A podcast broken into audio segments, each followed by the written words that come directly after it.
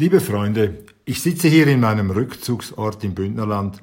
Draußen regnet es, Wolkenfetzen ziehen durchs Tal. Ich drehe den Heizkörper auf, weil es über Nacht kalt wurde und stelle fest, und ich stelle es nicht zum ersten Mal fest, dass ich den Drehknopf fast nicht mehr betätigen kann, ohne darüber nachzudenken, was wir tun würden, wenn es tatsächlich zu einem Energienotstand käme.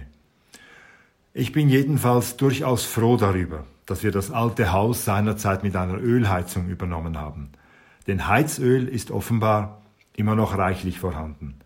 Noch vor wenigen Monaten hatte ich fast Bedenken, dass wir immer noch diese Ölheizung haben. Jetzt sind die Pläne, sie zu ersetzen, plötzlich in weite Ferne gerückt. Ich lerne täglich dazu, wie schnell sich die Dinge ändern können.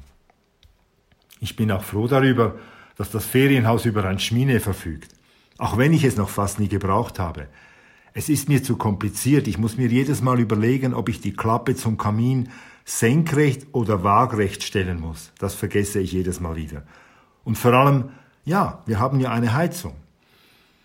Aber es ist gut zu wissen, dass dieses Schmine zum Haus gehört. Und ich habe mich, wenn ich draußen unterwegs bin, schon beim Gedanken ertappt, im nahen Wald vielleicht eines Tages Holz sammeln zu müssen. Ich habe mich tatsächlich umgeschaut, welches Holz ich am ehesten mitnehmen würde. Auch bei uns zu Hause in Wald wäre es sicher gut, einen Ofen zu haben, um selber mit Holz zu heizen. Früher einmal wohnten wir so in einem uralten Flarzhaus mit Holzofenheizung. Das war romantisch, aber das tägliche Anfeuern war auch anstrengend. Immerhin, ich wüsste immer noch, wie es geht. Und der Anschluss ans Kamin, er wäre vorhanden. Es fehlt also nur der Holzofen, aber dann denke ich wieder, im Moment wollen alle einen Holzofen, also warten wir lieber, bis die Preise wieder sinken. Aber dass ich nur schon denke, wir können warten, zeigt mir, so dramatisch finde ich die Lage offenbar noch nicht.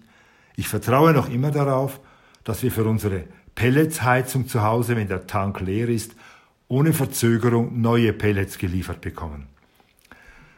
Das hat uns der Pelletslieferant zugesichert. Er hat gesagt, die Stammkunden kommen als Erste dran. Ja, dann wird es so sein.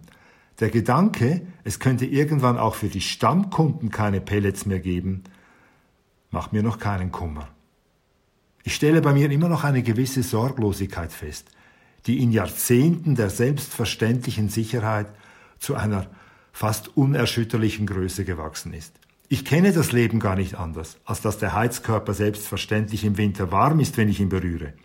Und als die Pelletsheizung einmal defekt war und sich der Heizkörper mitten im Winter plötzlich ganz kalt anfühlte, sozusagen wie eine Leiche, da fanden wir das sehr schlimm, obwohl der Schaden am gleichen Tag noch behoben war. Immerhin haben wir jetzt als erste Maßnahme die Raumtemperatur von 20 auf 19 Grad gesenkt obwohl das nicht komfortabel ist.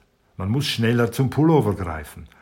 Ich war auch schon nahe dran, meine Bedenken beiseite zu schieben und den Regler wieder auf 20 Grad zu stellen. Ein leises Unbehagen jedoch lässt mich zögern, als würde ich damit das Schicksal herausfordern, als müsste ich dafür büßen, wenn ich das tue. Ich habe mir auch angewöhnt, die Lichter nicht so gleichgültig brennen zu lassen, sondern sie öfter zu löschen, vor allem wenn man den Raum verlässt, hinter sich das Licht zu löschen. Aber auch daran muss man sich erst gewöhnen, denn jetzt im Herbst, wo die Dunkelheit früher, früher kommt, ist das Licht im Haus umso wichtiger. Auch das Licht, auch Licht bringt Wärme ins Haus, fast noch mehr als die Heizung. Man fühlt sich wohl, wenn überall Licht brennt. Man möchte baden im Licht. Und wie die Heizkörperwärme war auch das Licht immer eine Selbstverständlichkeit. Und wenn man es einschalten wollte und es blieb einmal dunkel, dann herrschte sofort große Aufregung. Das war jedes Mal so, als würde das Leben, als würde das Leben stillstehen, obwohl nur eine Sicherung ausgefallen war oder im Quartier gerade der Strom ausfiel. Aber auch dieser Schaden war bald behoben. Und genau das ist mein Lebensgefühl. Und ich habe es immer noch, dass der Schaden in Kürze behoben sein wird. Ich wünsche mir ganz egoistisch, dass es so bleibt.